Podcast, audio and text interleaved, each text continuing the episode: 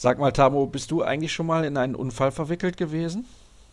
Nee, ich fahre erstaunlicherweise seit 28 Jahren, seitdem ich den Führerschein besitze, unfallfrei.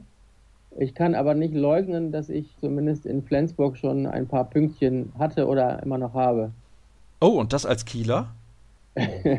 ja, auch als Kieler darf man Punkte in Flensburg haben. Das stimmt, das ist ein guter Hinweis, aber es ist leider so. Tatsächlich habe ich auch ein paar Punkte gehabt in der Vergangenheit, aber nicht mehr.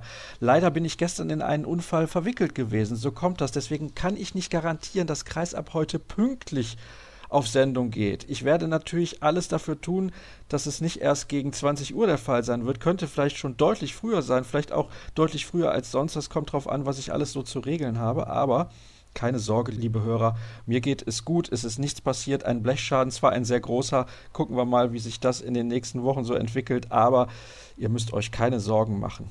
Hoffentlich. Also vielleicht andere Sorgen, aber zumindest nicht, was das angeht.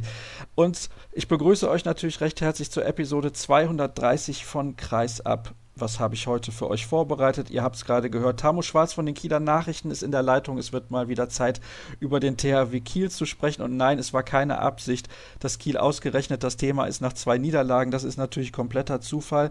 Im zweiten Teil der heutigen Sendung geht es mal wieder um das Thema Frauenhandball.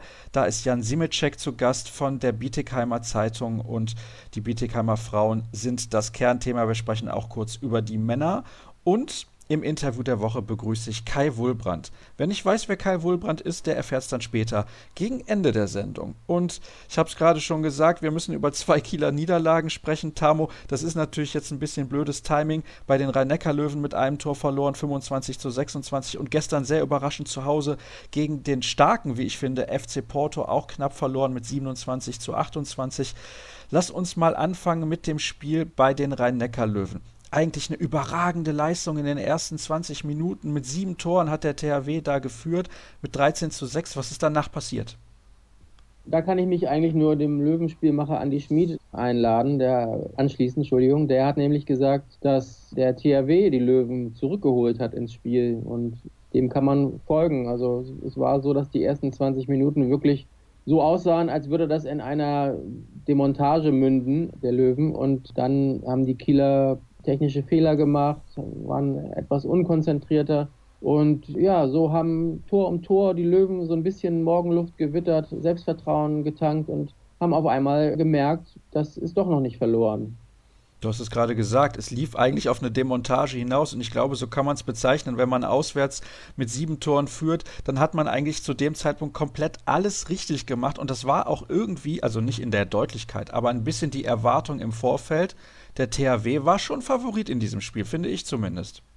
Ja, wobei ich finde, das ist auch nicht nur im Handball so, auch in der Fußball-Bundesliga. Ich finde, der Tabellenstand ist nicht immer das allein entscheidende Merkmal, weil es auch bestimmte Spiele gibt, wie im Fußball zum Beispiel das Derby Dortmund gegen Schalke oder Dortmund gegen Bayern, wie auch immer. Die haben so ein bisschen ihre eigene Arithmetik und die passieren auch immer ein bisschen abgelöst vom Tabellenstand. Insofern war mir eigentlich schon klar, dass, dass das Spiel aller Wahrscheinlichkeit nach schon auch das Etikett Spitzenspiel verdient haben würde.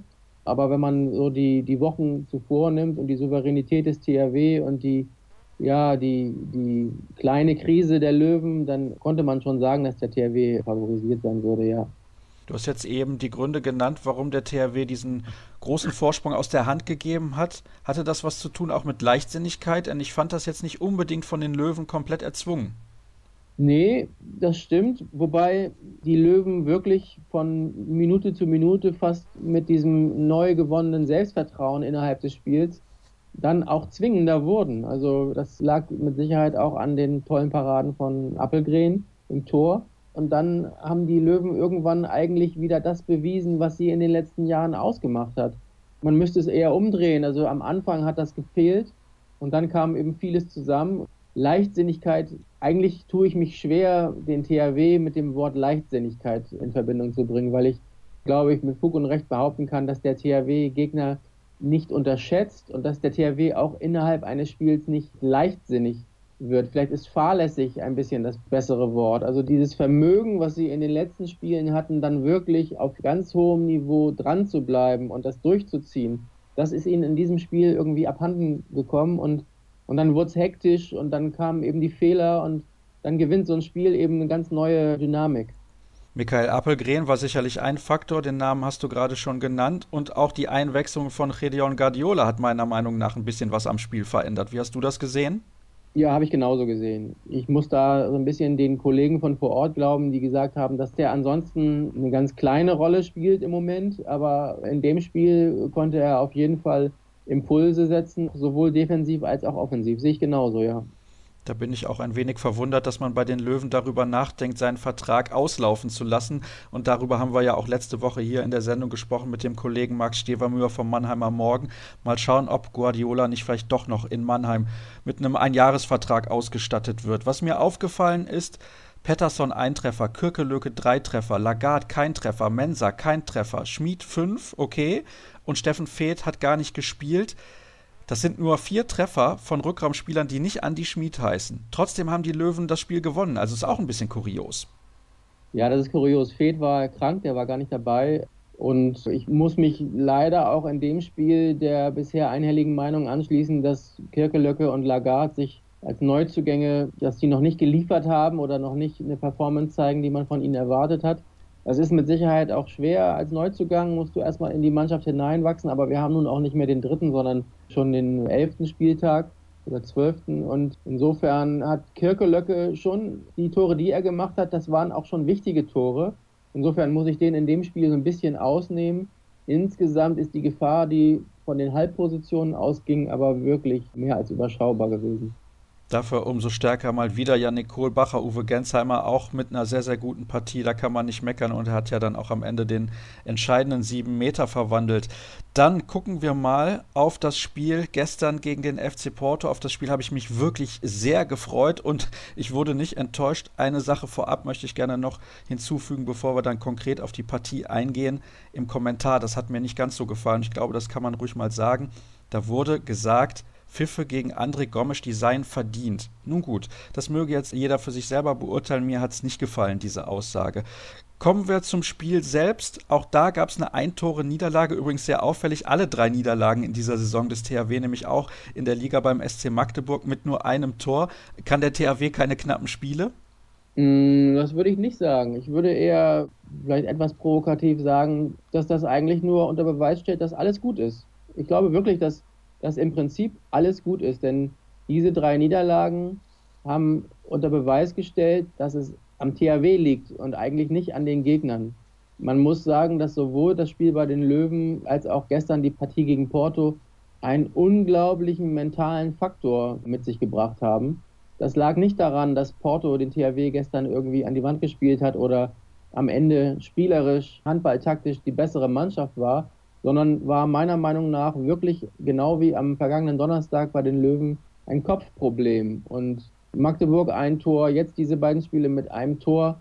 Ich glaube, dass der THW das in den Griff bekommen muss. Und dann würde ich mich auch den zahlreichen Meinungen anschließen, die sagen, dass der THW in der Bundesliga zum Beispiel im Moment bisher in dieser Saison die beste Mannschaft ist und eigentlich eine sehr, sehr souveräne Rolle spielt. Das finde ich auch und deswegen kann ich dir da nur zustimmen. Aber wir bleiben nochmal konkret bei dem Spiel gegen den FC Porto. Also ich fand es eine ganz, ganz interessante Partie. Es war ja immer relativ eng. Es war jetzt nicht mal so, dass sich eine Mannschaft mit fünf Toren abgesetzt hätte und die Physis des FC Porto ist schon enorm, muss man sagen. Ja, das stimmt. Wobei, da möchte ich dir widersprechen, denn der THW hat sich in der Tat in der zweiten Halbzeit mit vier Toren abgesetzt. Vier sind nicht fünf, aber eine 20 zu 16 Führung nach ungefähr 40 Minuten ist im Spiel THW gegen Porto eigentlich ein Polster, was man als komfortabel bezeichnen könnte. Aber danach gab es halt dann neun Minuten, wo dem THW überhaupt kein Tor gelungen ist und stattdessen wirklich Bälle vorbei, Bälle über das Tor. Der eingewechselte Torwart Quintana hat wirklich auch gut gehalten.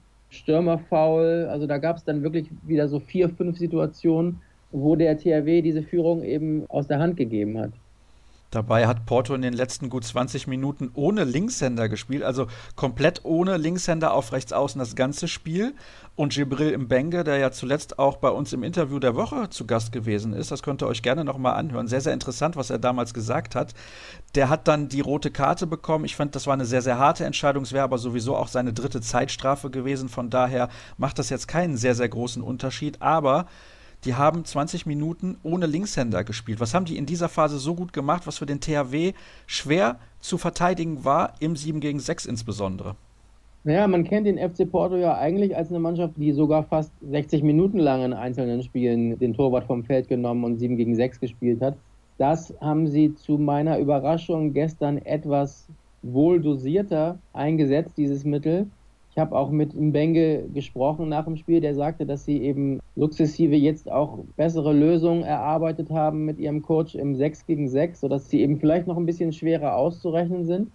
Und insgesamt muss man sagen, war der THW dann auch wieder sehr anfällig, was das Kreisläuferspiel angeht. Also die Kreisläufer von denen haben elf Tore gemacht und das spricht natürlich dann auch in der Hinsicht ein bisschen für sich. Zu den Pfiffen möchte ich gerne noch einmal kurz was sagen ja, die Pfiffe gegen Gomes vor der Pause, die waren vielleicht ein bisschen, ein bisschen überhart. Da ist das Kieler Publikum natürlich auch manchmal ein bisschen empfindlich, sensibel.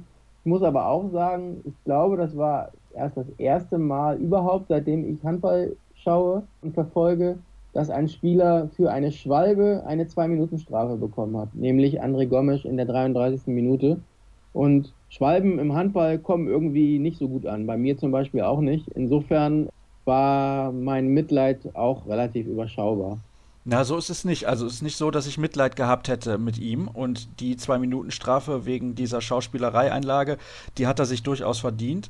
Da bin ich komplett bei dir. Aber insgesamt das dann als verdient zu bezeichnen, dass er ausgepfiffen wird, nun gut. Ich weiß nicht, ob das der richtige Weg ist. Aber am Ende ja konnte er zumindest jubeln. Auch ein Grund dafür, warum der FC Porto gewonnen hat, war der Rechtshänder auf Rechtsaußen, Leonel Fernandes.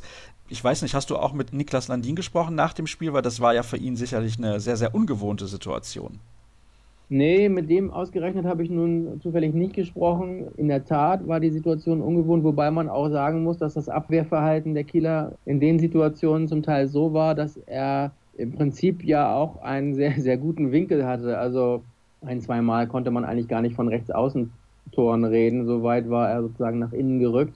Aber das stimmt schon, das war eine ungewohnte Situation, aber ich tue mich schwer damit, sozusagen jetzt von einer ungewohnten Situation und damit einem Nachteil des THW zu sprechen. Denn nach meinem Wissen und meinen Handballkenntnissen ist es immer noch ein Nachteil, wenn man keine Linkshänder auf rechts außen hat. Und nun hatte Porto zwei Verletzte rechts außen, einen Verletzten halb rechten. Mbenge war ab der 40. Minute nicht mehr auf dem Feld nach der roten Karte. Das ist erstmal eigentlich ein Nachteil für Porto und spricht einfach auch dafür, dass es am Ende auch eine Kopfsache war. Also ich hatte das Gefühl, dass da irgendwie der entscheidende Schalter nicht mehr umgelegt werden konnte. Und trotzdem war es ja sogar so, dass Kiel in der 58. Minute noch mit 27 zu 26 führt. Und dann war es ja fast tragisch, wie Bielik dann 20 Sekunden vor dem Ende den Dreher macht, der eigentlich auch wirklich gut war und dann eben von der Linie gekratzt wird. Hätte also auch alles anders laufen können, aber da lief eben einfach mal alles so ein bisschen geballt gegen den THW irgendwie ein bisschen sinnbildlich für das ganze Spiel, beziehungsweise auch das, was du eben gesagt hast, dass es in der Hand des THW Kiel lag in den Spielen, wo sie auch knapp verloren haben eine tolle Aktion von Bielik. Er macht meiner Meinung nach alles richtig. Ein super Wurf, aber auch eine fantastische Parade. Also den dann auch rauszufischen, so schnell mit so viel Reaktion. Also das fand ich schon herausragend gut. Und klar, am Ende gab es den Buzzerbeater und der FC Porto hat das Ding gewonnen. Übrigens in dieser Gruppe B in der Champions League der THW trotzdem immer noch Erster mit elf Punkten. Wäre natürlich super gewesen, hätte man sich absetzen können von den Mannschaften dahinter. Montpellier und Wada jeweils mit neun Punkten und Vesprem, Kielce und Porto Porto, jeweils mit acht. Wer da die ersten sechs Plätze belegt, ist klar, denn Meschkow Brest und Saporoschje, die werden auf den Plätzen sieben und acht landen. Die sind deutlich abgeschlagen mit zwei Zählern und einem Punkt. Und von daher, die ersten sechs sind sicher, Aber es wäre toll gewesen, aus Sicht des THW Kiel da zwei Punkte mitzunehmen. Mal gucken, wie das dann am Mittwoch wird in Porto, wenn man auswärts gegen die Portugiesen ran muss. Dann möchte ich mit dir zunächst mal ein Zwischenfazit ziehen. Du warst ja schon sehr positiv, was deine Bewertung angeht. Eben die bisherige Saison des THW Kiel ist, finde ich, ist wirklich gut. Ja, finde ich auch. Und wenn man schaut, was passiert ist und man guckt auf die Ergebnisse und sieht eine Auswärtsniederlage in Magdeburg und eine Auswärtsniederlage bei den Rhein-Neckar-Löwen, dann sehe ich da keinen herausragenden Patzer, kein Stolpern, wie ich es eben bei den anderen sogenannten Großen von oben sehe. Wenn man dann noch hinzuzieht die Art und Weise, wie diese Spiele verloren wurden und wie der THW aber auch ansonsten aufgetreten ist, dann bin ich noch nicht so weit, jetzt von einer Mini-Krise zu sprechen. Philipp Jicher, der THW-Cheftrainer, sprach gestern Abend von einem, von einem kleinen Tal oder genauer gesagt sogar von einem Resultatetal. Also ich glaube, er wollte damit differenzieren, dass es jetzt kein tiefes Tal ist, durch das die schreiten, sondern dass eben die Resultate nicht stimmen. Man kann natürlich auch sagen, auch solche vermurksten Spiele wie das gestern muss man dann eben vielleicht auch mal gewinnen. Das haben die Flensburger ja zum Beispiel in der vergangenen Saison auch vorgemacht, dass man eben nicht alle an die Wand spielen kann, sondern dass man eben auch mal diese knappen Spiele gewinnt oder dass man auch mal schlecht spielen und trotzdem gewinnen muss. Das hat jetzt zweimal oder anderthalb Mal, wenn man die erste Halbzeit bei den Löwen mal ausnimmt, nicht ganz geklappt. Aber ich bleibe dabei, auch wenn einige das vielleicht als übertrieben ansehen werden. Ich finde, es ist alles wirklich gut.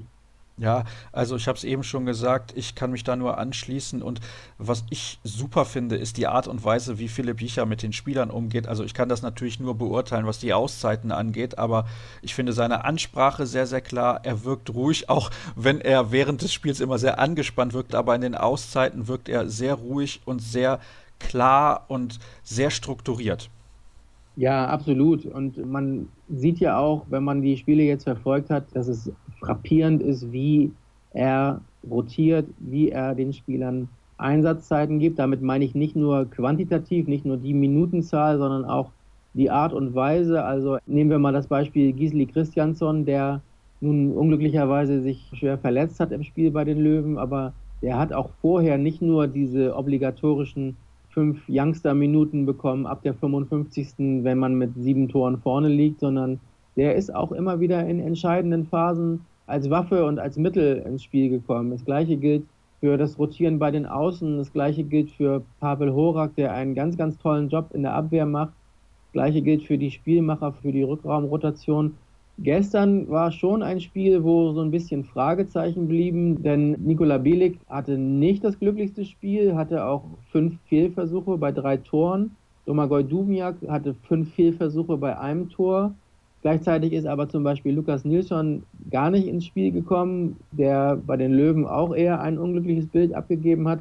Aber auch da kann man sich am Ende immer streiten, was ist richtig, ist es jetzt richtig, den zu bringen oder nicht zu bringen. Wenn Bielik den am Ende reinmacht, dann ist wieder alles gut gelaufen. Macht er nun nicht, aber ist eben auch die Frage, hätte Nilsson einen reingemacht an der entscheidenden Minute. Also ja, insgesamt muss ich sagen, wirklich, wirklich stark, wie die Mannschaft sozusagen auch bei Laune gehalten wird. Also es gibt nicht wirklich viel zu meckern beim THW, nur die drei Niederlagen. Da hätte man zumindest mal ein Spiel von gewinnen sollen. Das gegen Porto in der Champions League, finde ich, ist ja dann am Ende nicht so wichtig, weil es in der Gruppenphase ist und in der Liga, klar. Also in Magdeburg, die Endphase war wirklich spektakulär. Bei den Löwen, die Endphase war auch spektakulär. Das sind so Spiele, das kann halt einfach mal passieren. Es ist ärgerlich, aber wie du auch schon gesagt hast, kein Grund zur Sorge. Genau, kein Grund zur Sorge. Und wenn man das eben genauer betrachtet und sieht, wie der mentale Anteil daran ist, dann muss man zwar hoffen, dass die Mannschaft das in den Griff kriegt und jetzt nicht anfängt, zu sehr nachzudenken. Denn ich glaube, in den ersten Wochen der Saison war auch das eine große Stärke, dass die Mannschaft zuerst immer nur von Spiel zu Spiel gedacht hat, dann aber nicht zu sehr nachgedacht hat. Also die, die hatten so eine gewisse Leichtigkeit, eine gewisse Selbstverständlichkeit, mit der die Abläufe abgerufen wurden, mit der eben die Qualitäten ausgespielt werden konnten. Da gab es zwar auch immer diese ominösen 15 Minuten, über die wir, glaube ich, auch schon gesprochen haben, wenn dann so innerhalb der Spiele, zum Beispiel im Pokal in Wetzlar oder so, es so kleine Mini-Täler gab, aber insgesamt war ja die Szene auch einhellig der Meinung, dass der THW wirklich eine sehr, sehr souveräne Rolle spielt. Und ich glaube, wenn das Mentale wieder läuft, dann sehe ich da wirklich gar keine Probleme. Und jetzt gibt es dann am Sonntag das Duell mit der TSV Hannover Burgdorf, mit dem Tabellenführer. Ist doch super. Also ich freue mich da total drauf. Ja, ich auch. Das war, glaube ich, auch ein ganz spannendes Spiel gestern. Da bin ich gespannt, weil ich mir vorstellen kann, dass das so ein bisschen die, die Verhältnisse wieder gerade rückt. Also durch die Niederlage bei den Löwen können die Kieler ja nun auch bei einem Sieg nicht Tabellenführer werden, weil sie eben noch einen Spielrückstand haben. Aber nach Minuspunkten liegt der THW ja schon vorne und ich glaube, dass dann so die, ja, wie gesagt, die Verhältnisse wieder so ein bisschen gerade gerückt sind wenn es denn zu einem Kieler Sieg kommt. Das werden wir natürlich dann nächste Woche auch besprechen. Ich freue mich schon auf dieses Spiel, habe ich gerade schon gesagt. Und ich freue mich, dass du mir zur Verfügung gestanden hast, Ham. Ich glaube, wir haben alles besprochen, was es beim THW Kiel zu besprechen gibt aktuell. Und wir gehen jetzt in die erste Pause der heutigen Ausgabe. Bis gleich.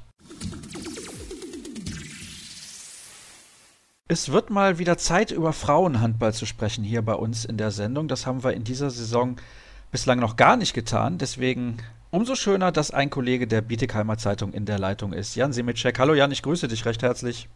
Hallo Sascha. Tatsächlich, ich habe es gerade gesagt, ich glaube, wir haben in dieser Saison wirklich noch nicht über Frauenhandball gesprochen. Und da ja auch bald die Weltmeisterschaft in Japan ins Haus steht, wird es dringend Zeit, dass wir das tun. Am vergangenen Mittwoch stand das Topspiel der Bundesliga zwischen der SGB BM Bietigheim, dem aktuellen deutschen Meister, und dem Pokalsieger, dem Thüringer HC, auf dem Programm. Und ich weiß nicht, mit welchen Erwartungen bist du in das Spiel gegangen, das übrigens im Livestream erstmals mit einem höheren Standard produziert wurde. Das wird es demnächst noch häufiger geben in der Handball-Bundesliga der Frauen. Schöne Entwicklung, meiner Meinung nach. Ja, was war deine Erwartung, Jan, an dieses Spiel? Ja, auf jeden Fall Spannung war mal meine Erwartung. Denn letzten Endes ist ja der Thüringer HC schon mal so ein bisschen raus aus dem Meisterschaftsrennen mit mittlerweile vier Minuspunkten. Und selbiges hätte für die SGBBM sicherlich auch gegolten mit dann drei Minuspunkten, wenn sie verloren hätten. Und von daher habe ich mir auf jeden Fall Spannung erwartet für das Spiel. Es waren 1872 Zuschauer mit dabei in der MHP Arena in Ludwigsburg. Ist das eine zufriedenstellende Kulisse eigentlich, wenn so eine Mannschaft kommt, mit der man enorm rivalisiert? In den letzten Jahren waren es immer ganz, ganz enge Spiele und auch ganz, ganz entscheidende Spiele, wenn es um die Titel ging. Also gut, ich war letzte Saison in Thüringen oben. Da war ja die Halle ausverkauft, aber halt nur, was da rein, ich glaube 1100 oder sowas gehen da rein. In Bad Langensalza, die, die jetzt gerade umgebaut wird. Von daher sind fast 1900 Zuschauer schon mal relativ zufriedenstellend und unter der Woche dann auch noch sicherlich noch mal besser. Ich glaube, also knapp unter 2000 ist für Frauenhandball auch schon eine ganz gute Zuschauerzahl. Absolut, da kann ich dir nur zustimmen, das finde ich auch. Und am Ende hat sich der Meister aus Bietigheim mit 28 zu 25 durchgesetzt, 14 zu 10 stand es zur Halbzeit und ich glaube, stand zwischendurch auch 10 zu 10 unentschieden und dann ist Bietigheim innerhalb kürzester Zeit weggezogen. Wahrscheinlich die entscheidende Phase in dieser Partie. Ja, also es gab meiner Ansicht nach drei entscheidende Phasen. Also nach einem sehr zerfahrenen Start, in dem beide Torhüterinnen gut aussahen, ging dann erstmal Bietigheim 2 zu 0 in Führung. Das Spiel ist dann auf 2 zu 3 gekippt. Und da ist aber Bietigheim nicht nervös geworden, sondern hat einfach sein Ding durchgezogen und hat sich ja die Führung zurückgeholt dann. Und das ging dann eben bis zum 10 zu 10. Und da hat der THC seine einzige Zeitstrafe kassiert und hat dann ohne Torhüterin mit 6 gegen 6 weitergespielt. Und da hat Bietigheim dreimal ins leere Tor getroffen. Und das war natürlich ganz wichtig, die Vier-Tore-Führung dann zur Pause. Und in der zweiten Halbzeit gab es dann nochmal eine Phase, wo Thüringen nochmal auf ein Tor rangekommen ist. Und auch da hat Bietigheim die Ruhe bewahrt und hat sein Ding durchgezogen und das Spiel dann am Ende auch gewonnen. Mein Eindruck war, dass beim Thüringer HC irgendwie ein bisschen auch die Alternativen fehlten. Also zum Beispiel auf der halbrechten Position Alicia Stolle, immerhin Nationalspielerin, hat nur einen Treffer erzielt. Ja. Emily Bölk auf der anderen Seite im halblinken Rückraum war auch relativ auf sich alleine gestellt. Natürlich, Iveta Korisova, die hat wieder herausragend gespielt, so wie sie das eigentlich immer tut. Aber sonst kam vom THC da nicht so viel in der Breite. Ich hatte auch das Gefühl, dass Josephine Huber da am Kreis ein bisschen vermisst wurde. Die ist ja auch die Abwehrchefin eigentlich. Das wirkt sich dann schon auf so eine Mannschaft sehr aus. Ja, also ich war so aus der Erfahrung aus der Vergangenheit, war ich tatsächlich auch von Emily Bölk etwas enttäuscht. hat am Anfang viele schlechte Würfe gehabt. Gut, auch ein bisschen Pech dabei, einmal Latte, einmal Pfosten, aber auch eben ein paar Würfe dabei, die Dina Eckerle relativ einfach halten konnte. Und ja, insgesamt hat es tatsächlich in der Breite etwas beim THC gefehlt. Jetzt ist es so, du hast den Namen gerade schon genannt. Dina Eckerle ist wahrscheinlich die beste Torhüterin in der Bundesliga. Ich weiß nicht, ob du mir da generell zustimmst, aber ich habe auch so in den letzten Spielen immer wieder gesehen, dass sie den Unterschied ausmacht auf einem Niveau, wie das vielleicht keine andere Torhüterin eben in der Handball-Bundesliga der Frauen tut. Und sie hat ja sozusagen die Vereine getauscht mit Ann-Kathrin Gigerich, die vorher mal in Bietigheim gespielt hat. Und Macht das auch den Unterschied momentan aus zwischen diesen beiden Mannschaften, dass da nochmal eine bessere Torhüterin zwischen den Pfosten steht auf der einen als auf der anderen Seite? Ich glaube, die beiden nehmen sich nicht besonders viel. An einem wirklich guten Tag ist Dina vielleicht doch ein klein bisschen besser, aber gerade letzte Saison das Rückspiel, quasi also in der Rückrunde das Spiel beim THC gegen die SGB BM, da war die Ann-Kathrin absolut überragend und hat viel dazu beigetragen, dass der THC da mit einem Tor gewonnen hat. Und es war zum Beispiel in Oldenburg bei dem Unentschieden hatte Dina nicht ihren besten Tag. Und ja, sicherlich, es steht und fällt viel mit ihr, aber die Abwehr davor ist auch enorm wichtig. Und die fand ich jetzt im Spiel gegen den THC so gut wie noch die ganze Saison nicht. Das hast du mir gerade eben auch in unserem kurzen Vorgespräch gesagt. Die ja. vielleicht mit beste Abwehrleistung in einer Halbzeit, die du von der SGB BM Bietigheim bislang überhaupt gesehen hast. Mhm, genau. Also Maura Fisser fand ich richtig stark. Sie war nicht nur beste Werferin der SGB BM, sondern auch hinten richtig stark. Kim Neitze-Navicius ist eigentlich immer ein Faktor. Defensiv mehr noch wie offensiv. Und es war für mich auch das erste richtig gute Spiel von Maren Ardal am Kreis. Sie hat Luisa Schulze fast vergessen lassen, wobei Schulze schon noch mal ein Tick besser ist, aber der Trainer sagt, ihr fehlt noch ein bisschen Training. Mal schauen, wann sie dann wieder spielt. Fit wäre sie mittlerweile wieder. Das heißt also, wir können uns auf sie freuen, dass sie auch in Japan mit dabei ist und die deutschen ja. Farben dort vertritt bei der Weltmeisterschaft. Jetzt hast du gerade auch noch mal den Trainer angesprochen, Martin Albertsen. Der verlässt ja nun bekanntermaßen am Saisonende den Verein. Gibt es da schon irgendwelche Gerüchte, wer ihn denn nun vertreten könnte? Also vertreten natürlich nicht, sondern wer ihm nachfolgen könnte. So ist es korrekt. Nee, also da ist jetzt noch gar nichts durchgesickert. Ich weiß, dass bei dem Spiel am Mittwoch Hartmut Meyerhofer in der Halle war, aber sicherlich nicht wegen den Frauen, nehme ich mal an. Das lag wahrscheinlich daran, dass er verwandt ist mit Herbert Müller, dem Trainer des Thüringer HC. Die sind Cousins und deswegen gehe ich jetzt mal davon aus, dass er den Weg gefunden hat. In seine alte Heimat ja auch. Der war ja Trainer ja, der ja, Männermannschaft ja. über insgesamt, ich glaube, fünf Jahre. Lass uns mal schauen auf die Gesamtlage in der Handball-Bundesliga Frauen. Borussia Dortmund erstaunlich gut in die Saison gekommen mit einem neuen Trainer, mit André Fuhr und fünf Siegen. Also für alle Hörer sei gesagt, wir zeichnen dieses Gespräch vor dem Wochenende auf. Deswegen können wir natürlich noch nicht wissen, ob der BVB eventuell hat federn lassen. Aber die haben in Thüringen gewonnen beim THC. Der THC bereits mit vier Minuspunkten. Also, ganz am Anfang meintest du, der THC ist jetzt raus aus dem Titelrennen mit schon vier Minuspunkten nach insgesamt sechs Spielen. Ich denke, nach unserem Gespräch wirst du die Meinung jetzt nicht groß geändert haben. Nee, also es wird zumindest extrem schwer, da wieder ranzukommen, weil Blomberg und Dortmund haben bisher noch null Minuspunkte und man hat es letztes Jahr gesehen, der Meister hatte zwei Minuspunkte und mit vier wird es verdammt schwer, da nochmal mit einzugreifen, denke ich. Bietigheim hat sich einen Punktverlust erlaubt, einen sehr, sehr unglücklichen und definitiv nicht eingeplanten, nicht im Ansatz konnte man mhm. damit rechnen, dass es nur einen Punkt gab beim Auswärtsspiel in Oldenburg. Da meintest du auch eben, dass Dina Eckeler da einen eher gebrauchten Tag erwischt hatte. Aber mhm. meiner Meinung nach muss es trotzdem ausreichen, um in Oldenburg zu gewinnen mit so einer Mannschaft. Borussia Dortmund ernst zu nehmen als Konkurrent um den Titel. Also bei Blomberg-Lippe bin ich mir nicht so sicher, da bin ich ganz ehrlich. Aber ich glaube, Dortmund ist schon sehr gut aufgestellt. Könnte dann auf ein Titelrennen zwischen Bietigheim und Dortmund hinauslaufen. Wie siehst du das?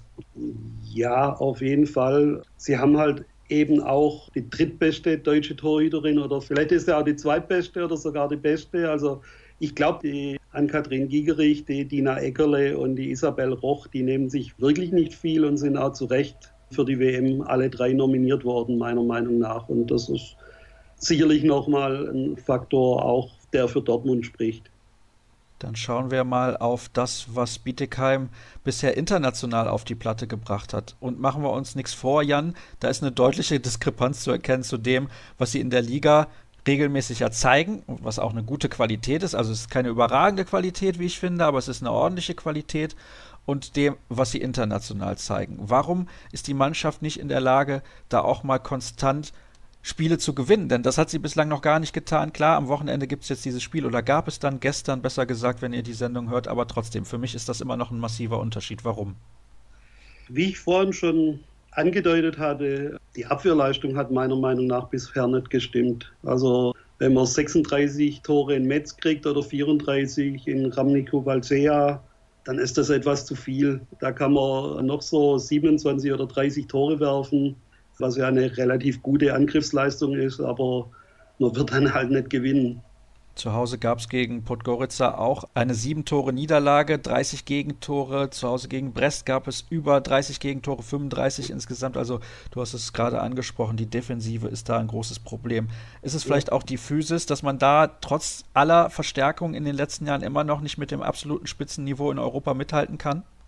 Ja, vielleicht so ein bisschen. Also Martin Albertsen hat jetzt auch so ein bisschen beklagt, dass sie beim Spiel in Brest insgesamt 24 Stunden im Bus saßen und dass das gewaltig an die Physis ging. Und also ich denke schon, es fehlt noch so ein bisschen an der Physis, ja. Lass uns auch noch mal auf die Männermannschaft der SG BBM Bietigheim schauen. Da können wir noch mal kurz den Bogen spannen zum Zweitliga-Handball. Auch das ab und an ja hier bei uns Thema. Und auch hier sind die Leistungen nicht so, wie man sich erhofft hat. Bei den Frauen ist es international ein bisschen hinter den Erwartungen, aber bei den Männern allgemein 8 zu 12 Punkte jetzt vor dem Wochenende, das klingt nicht so gut. Nee, sie haben auch bisher definitiv Konstanz vermissen lassen. Also wenn ich mir jetzt zum Beispiel gleich das zweite Spiel in Konstanz anschaue, da haben sie eine ganz, ganz schlechte erste Halbzeit gespielt und haben sich dann irgendwie am Riemen gerissen und in der zweiten Halbzeit das Ding noch gedreht. Zu Hause bekommen sie das irgendwie nicht hin. Da gibt es irgendeine Blockade. Ich weiß es nicht. Also wenn ich jetzt zuletzt das Spiel gegen Nettelstedt anschaue, da war zum Beispiel der Rückraum komplett in der Versenkung verschwunden. Da war kein Rückraum vorhanden sozusagen. Jetzt gab es gestern an einem Doppelspieltag, also mittags Bietigheim gegen Coburg und dann abends die Frauen nochmal in der Champions League, eventuell ja die Möglichkeit, da mal den ersten Heimsieg der Saison einzufahren, aber es ist schon eklatant. Also, wenn ich mir die Heimbilanz ansehe, ich lese mal gerade die Resultate vor, beziehungsweise gegen wen gespielt und dann verloren wurde. Gegen Hamm zu Hause verloren. Okay, Hamm ist eine absolute Spitzenmannschaft, genauso wie Tusem Essen. Das kann ich noch einsehen. Dann ein Unentschieden gegen Eisenach, ein Unentschieden gegen Hamburg und diese sechs Tore Niederlage dann vor kurzem gegen den TUS in Lübecke, den ich auch schon live in der Halle gesehen habe in dieser Saison in Gummersbach. Und da muss ich ganz ehrlich sagen, die haben mich alles andere als überzeugt. Also ist Abstiegskampf dann dauerhaft das Thema in Bietigheim bei den Männern in dieser Saison? Ich glaube, so extrem dann auch nicht. Ich denke, sie werden sich irgendwo im Mittelfeld auf Dauer festsetzen. Also ich glaube, dass sie ganz unten reinrutschen, wird nicht der Fall sein. Wie macht sich eigentlich Mimi Kraus in der zweiten Liga? Ist ja für ihn ein bisschen ungewohntes Terrain. Ja, also bisher kann er meiner Ansicht nach noch nicht die Akzente setzen, die man von ihm erwartet. Dass er auch mal die Mannschaft mitreißt, wenn es nicht so läuft, das ist bisher noch gar nicht der Fall. Er war aber auch ein bisschen verletzt und angeschlagen. Was hatte er genau? Muss ich jetzt gerade noch mal überlegen. Ich bin mir nicht mehr ganz sicher, entweder ein Muskelfaserriss oder ein Muskelbündelriss im Oberschenkel. Und er wollte wohl auch zu früh schon wieder, hat deswegen ein bisschen Rückschlag erlitten, aber trotz allem zeigt er noch nicht die Leistung, die sich zumindest das Publikum von ihm erwartet. Also die Saison ist ja noch ein bisschen länger, von daher hat er die Möglichkeit, nochmal seine Qualitäten zu zeigen und die sind ja definitiv unbestritten. Wir werden mit Sicherheit in dieser Saison nochmal miteinander sprechen, Jan, da bin ich absolut mhm. sicher, alleine deswegen, weil die Frauen ja ganz, ganz oben mit dabei bleiben werden und auch die Männermannschaft interessiert uns hier bei Kreisab. Herzlichen Dank für deine Einschätzung rund um die Situation in Bietigheim. Wir machen eine letzte kurze Pause in der heutigen Ausgabe und gleich gibt es dann das Interview der Woche. Wir kommen, wie angekündigt, noch zum Interview der Woche und ein paar Informationen vorab bzw. nachträglich, so ist es korrekt, zu den Spielen der Bietigheimer Frauen. Die haben nämlich, worüber wir eben ein bisschen spekuliert haben, ihr Champions League-Spiel gegen Valcea zu Hause gewonnen und haben jetzt dann doch noch die Aussicht, eventuell in der Hauptrunde zu landen. Und die Männer, die haben auch ihren ersten Heimsieg jetzt einfahren können in der zweiten Liga 27 zu 23 gewonnen gegen Coburg. Und der eben noch gescholtene Rückraum bzw. kritisierte Rückraum hat richtig aufgedreht. Jonas Link acht Treffer, Mimi Kraus fünf Treffer, sind jetzt Elfter, die Bietigheimer Männer mit 10 zu 12 Punkten. Allerdings vier Teams insgesamt, also drei weitere Mannschaften. Der neunte aus Dormagen zum Beispiel, aber bis zum 17. aus Konstanz, dem ersten Abstiegsplatz, sind es nur zwei Pluspunkte. Also es geht ordentlich eng zu in der zweiten Handball-Bundesliga. Und eng zu geht es auch in der Sportart, die mein Gast im Interview der Woche neuerdings betreibt. Warum ich ihn trotzdem eingeladen habe, obwohl er nicht mehr so Handballer ist, wie er mal war, erzählt er jetzt gleich. Kai Wulbrand ist in der Leitung. Hallo Kai. Hallo Sascha. Ich habe es gerade schon angedeutet, du bist nicht mehr so im Handball aktiv, wie du das mal gewesen bist. Zunächst mal, wann hast du eigentlich angefangen mit Handball, bevor wir gleich zu deiner aktuellen Geschichte kommen? Puh, mit dem Handball habe ich recht früh begonnen. Ich glaube, ja, noch vor der F-Jugend, im Alter mit drei, vier Jahren, meine ich, weil direkt um die Ecke hatten wir eine Halle gehabt. Handball war hier recht groß geschrieben und dann haben meine Eltern mich da zum Handball geschickt. Wo kommst du denn genau her? Weil du gerade sagst, in der Ecke ist Handball relativ groß aus dem Rhein-Main-Gebiet in Offenbach. Und wir haben hier selbst in Offenbach schon drei Vereine. Um Offenbach herum sind einige. Und dann war das fast schon genauso populär wie Fußball. Und somit stand es dann recht nah. Du hast das auf einem relativ hohen Niveau gespielt. Ja, in der Jugend zumindest. Und als ich zu den Aktiven gewechselt bin, beziehungsweise wieder zurück nach Bürgel gewechselt bin, habe ich dann bei den Herren gespielt, zweite Herren, dritte Herren und dann hier. Wie heißt denn der Verein, mit dem du dann, das hast du mir nämlich vor einiger Zeit erzählt, als wir uns kennengelernt haben, in der Jugendhandball-Bundesliga unterwegs gewesen bist? Die HSG Hanau. Und das war ein Verein, der da im Mittelfeld unterwegs war in dieser Jugendhandball-Bundesliga oder vielleicht eher zu den schlechteren oder besseren Teams gehört hat? Eher Richtung gutes Mittelfeld. Okay, dann können wir das auch ein bisschen einschätzen. Warum hast du eigentlich Handball so lange gespielt? Warum hat dir das so gut gefallen? Puh, das ist eine gute Frage. Ich mochte die Sportart an sich sehr. Dann mochte ich meine Teamkollegen. Es war halt eigentlich spaßig zum Training zu gehen, die Leute zu treffen. Das war eigentlich dann wie Erholung, obwohl es anstrengend war. Und somit habe ich das halt jahrelang betrieben. Auf welcher Position hast du damals gespielt, als du in der Jugend auf so hohem Niveau aktiv warst? Im Tor, wie jetzt auch. Und dann kommen wir jetzt eben dazu, warum du jetzt nicht mehr auf so hohem Niveau unterwegs bist. Denn wenn man in der Jugendhandball-Bundesliga spielt, könnte man meinen, ja, zumindest in die dritte Liga könnte es dann am Ende gehen. Du hast mir, als wir uns getroffen haben, vor gut einem Monat bei der NFL International Combine erzählt, dass du dich mit deinem Trainer zerstritten hast. Und das war eigentlich der Grund, warum du aufgehört hast, zunächst Handball zu spielen. Genau, also es gab Unstimmigkeiten innerhalb der Mannschaft, beziehungsweise nicht die Mannschaft an sich, sondern mit dem Trainer und ein paar anderen Leuten. Da habe ich auch noch dazugehört. Und da sind wir ja auf keinen grünen Zweig gekommen. Dann dachte ich mir, gut, so geht es nicht weiter. Das fand ich ein bisschen unfair, was passiert ist habe dann Football für mich entdeckt und dachte mir, Handball will ich aber nicht ganz sein lassen. Bin dann halt in die dritte Herrenmannschaft, sozusagen alte Herren bei uns gewechselt. Und bisher war das eigentlich der richtige Weg. Und ich habe es gerade schon gesagt, wir haben uns kennengelernt beim NFL International Combine. Du hast gerade schon angedeutet, du hast den Football für dich entdeckt. Warum hast du die Sportart überhaupt ausprobiert? Wie kam es dazu? Grundsätzlich kannte ich Football schon länger. Also ich bin auch ja, im frühen Jugendalter, noch vor der Pubertät eigentlich, ein bisschen zum Football gekommen durch Familie, Freunde, habe ab und zu was gesehen, aber halt nicht wirklich verfolgt. Also Football war jetzt kein ungeschriebenes Blatt. Habe dann mit, ich glaube, 17 herum, habe ich dann angefangen, Football ein bisschen aktiver zu verfolgen. Ja, und dann ein paar Jahre später habe ich es dann halt hier in Offenbach probiert und es hat Spaß gemacht. Und mittlerweile bist du wo gelandet? Bei welchem Verein? Mittlerweile spiele ich bei der Frankfurt Universe und hoffentlich vielleicht in einem halben Jahr in Amerika, ansonsten halt in Frankfurt. Und das ist eine Mannschaft, die in der German Football League mit dabei ist. Ist das für alle, die sich im Football jetzt nicht so sonderlich auskennen, eine Mannschaft, die eher um den Titel spielt oder die gucken muss, dass sie in die Playoffs kommt? Wie seid ihr da sportlich aufgestellt? Also wir sind meiner Meinung nach Top drei oder vier, das kann man jetzt so nicht sagen, in ganz Europa, weil Deutschland hat eigentlich mit die stärkste Liga, was die Tiefe angeht. Es gibt natürlich noch Ausreißer in Europa, aber unser Programm ist eigentlich mit Top 3 in ganz Europa. Also wir sind eher German Bowl Contender, als nur in die Playoffs zu kommen.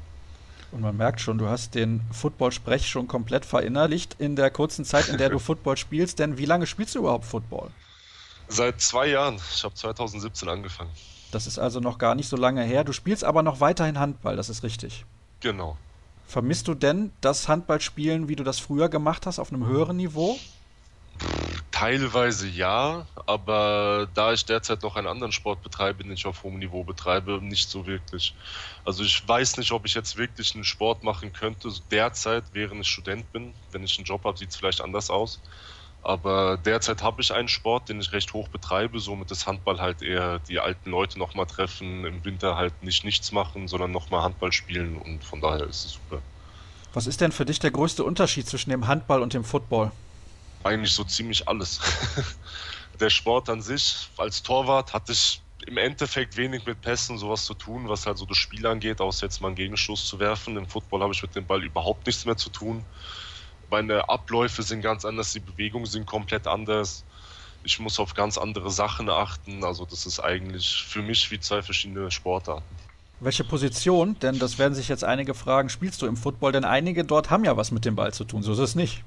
Genau, ich bin Offense Lineman, Offense Tackle und ich darf den Ball sogar gar nicht fangen, wenn er vorwärts geworfen wird. Also falls ich mal den Ball in der Hand habe, ist es entweder ein Trickspielzug oder irgendwas ist komplett schief gelaufen.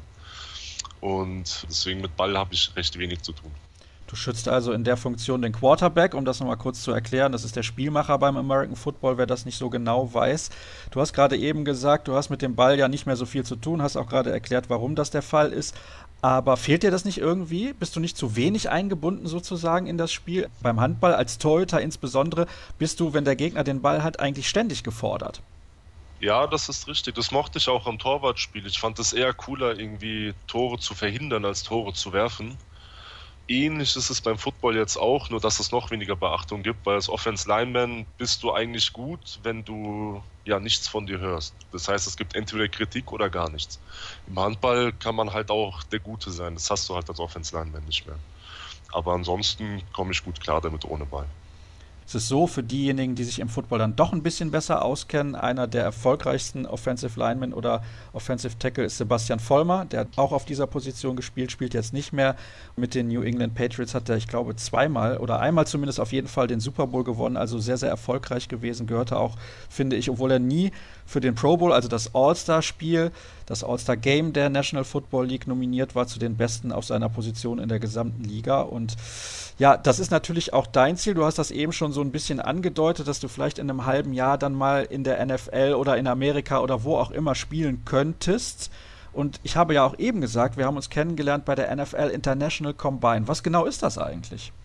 Der International Combine ist eigentlich der ganz normale reguläre Combine, aber es dürfen nur Teilnehmer teilnehmen, die weder einen Pass haben oder Wohnsässige sind in Kanada und USA. Das heißt, weltweit außer USA und Kanada darf daran teilnehmen. Was wird da gemacht? Generell Athletik-Sachen. Wir hatten am ersten Tag Bankdrücken und Hochsprung, am zweiten Tag halt der klassische 40-Meter-Sprint, Weitsprung, um Hütchenrennen, also was man halt so typisch kennt vom Combine und dann halt positionsspezifische Sachen noch. Diese Daten werden dann analysiert und die Besten von euch, 35 wart ihr insgesamt, fünf Deutsche auch mit dabei, werden dann eingeladen, können eventuell in den USA landen, in einem Practice Squad, so heißt das, in einem der insgesamt 32 NFL-Teams und können dann mittrainieren, gehören zwar nicht zum offiziellen Kader, aber es gibt bereits einen Deutschen, der das geschafft hat in der vergangenen Saison, beziehungsweise in der, die noch läuft. Jakob Johnson heißt er aus Stuttgart, also es ist nicht ganz unrealistisch tatsächlich, diesen Sprung auch zu schaffen. Was hat dir weitergeholfen, was du im Handball schon kanntest und was du jetzt dann bei diesem International Combine benutzen konntest? Was mir hauptsächlich geholfen hat, das kennt bestimmt fast jeder Torwart, es gehen mal Bälle rein, die einen nicht nur ein bisschen ärgern, sondern wirklich ärgern. Aber das Problem ist, Tor ist halt Tor, man muss drauf aufbauen.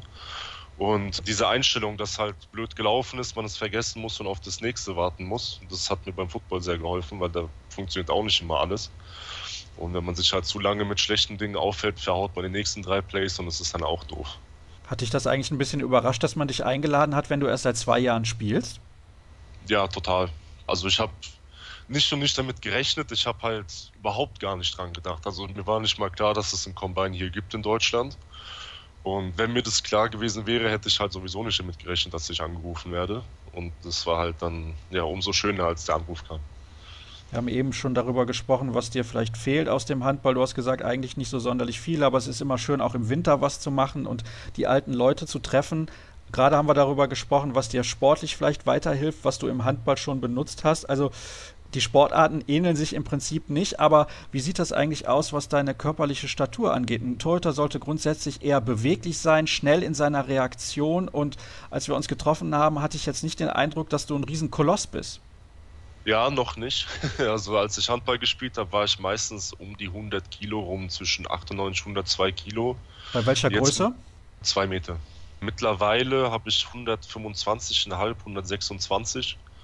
Ich bin mal gespannt, in so ein, zwei Jahren sind es hoffentlich 135 oder noch ein bisschen mehr. Und ja, dann bin ich mal gespannt. Weil was mir geholfen hat durch mein Torwartspiel ist halt die Hüftbeweglichkeit. Die ist als Offense-Tackle recht ja, essentiell eigentlich, weil damit arbeite ich hauptsächlich, vor allem weil mein Gewicht eigentlich zu niedrig ist. Und in dem Sinne hat sich das halt perfekt ergänzt. Hast du einen Unterschied festgestellt, seitdem du auch so zugenommen hast? Weil das sind ja jetzt nicht zwei, drei Kilo, sondern das waren jetzt ungefähr 20 Kilo, glaube ich, wenn ich richtig aufgepasst habe. Hast du einen Unterschied gemerkt, dass du beim Handball vielleicht nicht mehr ganz so geeignet bist für diese Position wie noch vorher? Das klingt jetzt blöd, aber dadurch, dass sie jetzt, ich glaube, B-Klasse, also Bezirksklasse, recht tief spielen, reicht es halt immer noch voll und ganz. Also da merke ich kaum Unterschiede. Wenn ich jetzt in der ersten oder zweiten angreifen würde, bestimmt. Also da bin ich wahrscheinlich einfach viel zu langsam. Was halt immer noch gut ist, ist die Beweglichkeit, die Reflexe, die sind noch da, aber man merkt schon, dass diese 20, 25 Kilo noch draufgekommen sind. Diese Reflexe brauchst du eigentlich im Football nicht so unbedingt die handballtypische Reflexe nicht mehr, aber je nachdem, wie der Gegner reagiert, muss man trotzdem am Gegner vorbeigucken, was der andere macht und reflexartig reagieren. Also da ist schon noch ein bisschen was da. Das habe ich bisher noch nicht so gut, aber ich denke mal, in ein paar Jahren ist es auch wieder drin. Was ist denn dann insgesamt deine Perspektive im Football? Also gerade haben wir ja schon gesagt, es könnte sein, dass du diesen Sprung schaffst, dass da vielleicht nochmal ein Anruf kommt, der dich dann auch überrascht, weil du hast ja auch eben erzählt, dass du überrascht gewesen bist, dass du überhaupt angerufen wurdest. Aber ja, hast du für dich schon überlegt, was du zum Beispiel auch tun wirst, wenn das jetzt nicht klappt mit der NFL? Ich meine, da spielen ja die Besten der Besten. Das wäre schon was, wenn du es nach zwei Jahren Football dahin schaffen würdest. Machen wir uns nichts vor. Ja, das wäre, ja, das ist unbeschreiblich eigentlich. Ich habe halt, wie gesagt, bisher da fast noch nicht drüber nachgedacht, obwohl der Weg gar nicht mehr so weit ist. Also ich habe bisher die Türen schon vor mir gehabt. Offen sind sie noch nicht, aber ich bin mal gespannt. Aber falls es nicht klappt, ich bin noch Student, ich arbeite hier und meine Freundin wohnt auch noch hier, wir ziehen bald zusammen. Ja, ich spiele hier Football in Frankfurt, das ist auch eine richtig tolle Sache, das Stadion, die Fans. Handball habe ich hier auch noch. Also von daher, es wäre jetzt kein Weltuntergang, aber das wäre auf jeden Fall eine Riesenmöglichkeit. Besteht denn auch die Möglichkeit, dass du in zwei, drei, vier Jahren sagst, ich habe gar keine Lust mehr auf Football und ich möchte nur wieder Handball spielen? Oder hast du dich dafür zu sehr mit dem Trainer zerstritten? Nö, das denke ich nicht. Also ich denke mal, meine sportliche Karriere wird wahrscheinlich mit dem Handball enden, weil ich sehe mich eher mit 45 im Handballtor als auf dem Footballfeld. Aber ja, da müssen wir mal gucken. Ich habe mich noch nie verletzt. Bisher lief alles gut. Also bisher habe ich halt keine Probleme mit beiden Sportarten. Mal gucken, wie lange es noch so geht. Ich habe noch zwei Fragen, die ich auf jeden Fall gerne stellen möchte. Das erste ist, wie ernährst du dich? Wie nimmst du in so kurzer Zeit so viel zu? Die Ernährungsform ist viel. Also ich esse alles. Also ich bin jetzt nicht wählerisch oder sowas. Also so ziemlich alles, was auf den Tisch kommt, esse ich. Und ich koche halt viel Reis, Nudel, Kartoffel, Fleisch natürlich auch, Gemüse. Also so ziemlich alles halt. Ich versuche halt sechs, sieben Mal am Tag zu essen. Und ja, da kommt dann einiges zusammen. Das ist doch schon ordentlich, das muss ich ganz ehrlich zugeben. Also ich glaube, ich esse auch ziemlich gerne, aber so viel könnte ich ganz sicher nicht verputzen. Und das geht wahrscheinlich auch ordentlich ins Geld, ne? Ja, das geht. Also ich koche halt viel selber. Mir macht Kochen an sich auch Spaß. Deswegen, das hält sich noch in Grenzen. Aber wenn ich jetzt überlege, wenn ich irgendwie in eine Kantine gehen würde oder mal irgendwie beim Asiaten essen gehen würde, das wird auf jeden Fall teuer werden. Und hast du eigentlich schon Resonanz bekommen von den Verantwortlichen, von denen, die dich getestet haben, sozusagen bei dieser NFL International Combine? Und wie hast du vielleicht auch abgeschnitten im Vergleich zu den anderen, die dort waren? Ich meine, man unterhält sich dann ja auch untereinander. Hast du da irgendwie eine Möglichkeit, dich selber einzuschätzen, auch im Vergleich mit den anderen?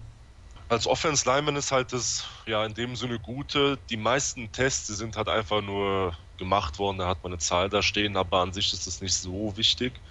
Bei der Offense Line kommt es hauptsächlich darauf an, wie man abgeschnitten hat bei den positionsspezifischen Tests. Da ein Offense Lineman jetzt in der Regel keine 40 Meter laufen mit dem Spiel, ist es halt völlig irrelevant, welche Zahl er da läuft. Und ich war, glaube ich, gutes Mittelfeld, was meine ganzen Werte anging. Also ich war jetzt nicht der Schlechteste, aber es gab halt andere Leute, zum Beispiel aus China, Brasilien, deren Saison ist schon seit zwei, drei, vier Monaten fertig. Die konnten sich voll darauf vorbereiten. Ich habe ja bis zwei Wochen bevor das Combine war noch Spiele gehabt. Und ja, so kam dann das Ganze, dass halt manche mehr Vorbereitungszeit hatten. Ich persönlich wurde auch gegen Ende September erst angerufen und final eingeladen. Dann hatte ich sowieso weniger Zeit gehabt.